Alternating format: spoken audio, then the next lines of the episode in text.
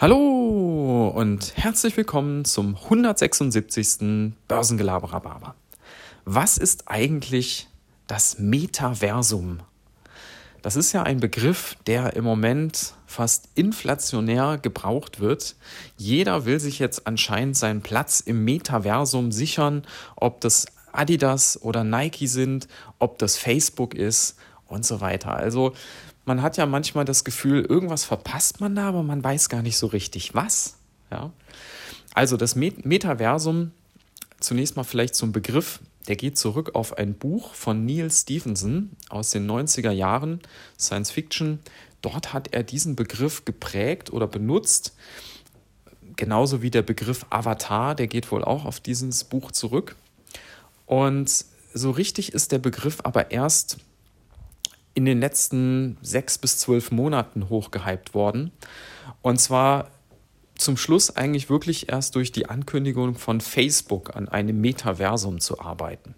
Facebook ist ja nun mal eine der größten Firmen der Welt, hat eine der größten Nutzerbasen der Welt. Milliarden von Leute sind bei Facebook, Instagram und Co angemeldet. Und wenn die jetzt an einem Metaversum arbeiten, dann horcht natürlich jeder auf. So, und das Metaversum stellt man sich also als eine Art virtuelle Welt vor, ähm, parallel eben zu unserer realen Welt. Und dort kann man halt Dinge tun. Ja, was genau, weiß keiner. Ja, wie man da, was man sich darunter genau vorstellen muss, was da wirklich schon konkret geplant ist. Aber es gibt ja verschiedene Bereiche im, äh, in der Science Fiction, die sich damit schon auseinandergesetzt haben, wie so etwas sein könnte. Nicht zuletzt der super erfolgreiche Roman Ready Player One kennt ihr vielleicht, ist auch verfilmt worden, äh, wo im Prinzip so eine Metaversum, so ein Metaversum der Inhalt des Spiel, äh, dieses Buchs war. Da konnte man sich über ein VR-Set, also so ein Headset mit ähm, haptischen Handschuhen, konnte man sich dort einloggen und dann waren da alle möglichen Planeten, auf die man reisen konnte. Es gab virtuelle Schulen, es gab virtuelle Geschäfte, es gab virtuelle Clubs und so weiter. Also alles digital. Ja, man konnte sich dort tagelang aufhalten. Und so etwas, offenbar, zumindest so die Spekulation, an, an so etwas arbeiten jetzt die Firmen. Und irgendwo ist es ja auch logisch, das ist eine logische Fortsetzung des Internets.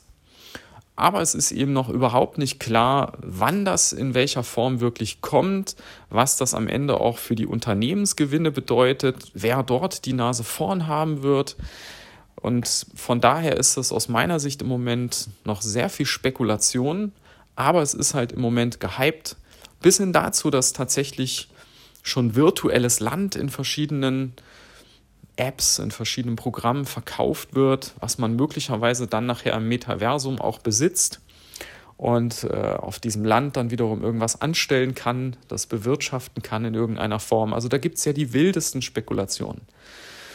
Fakt ist aber, dass die großen Player sich immer mehr positionieren für dieses Zukunftsprojekt und versuchen dort irgendeinen Fuß in die Tür zu kriegen. Also zuletzt eben Adidas und Nike, die gesagt haben, sie werden dort was in die Richtung machen. Bei Nike könnte ich mir vorstellen und auch bei Adidas, dass man versucht, seine Sneaker ähm, als NFTs, also Krypto-Tokens, die nicht fälschbar sind, dort zu platzieren. Weil ihr könnt euch vorstellen, wenn man da mit seinem Avatar rumrennt, dann will man natürlich auch cool aussehen. Und dann äh, sind natürlich so ein paar hübsche Nike-Sneaker ganz nett. Also da können wir wirklich gespannt sein, was da in den nächsten Jahren noch auf uns zukommt.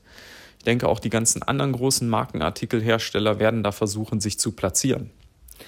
Ja, in diesem Sinne bleiben wir gespannt und in diesem Sinne wünsche ich euch einen schönen Resttag und bis dann. Ciao.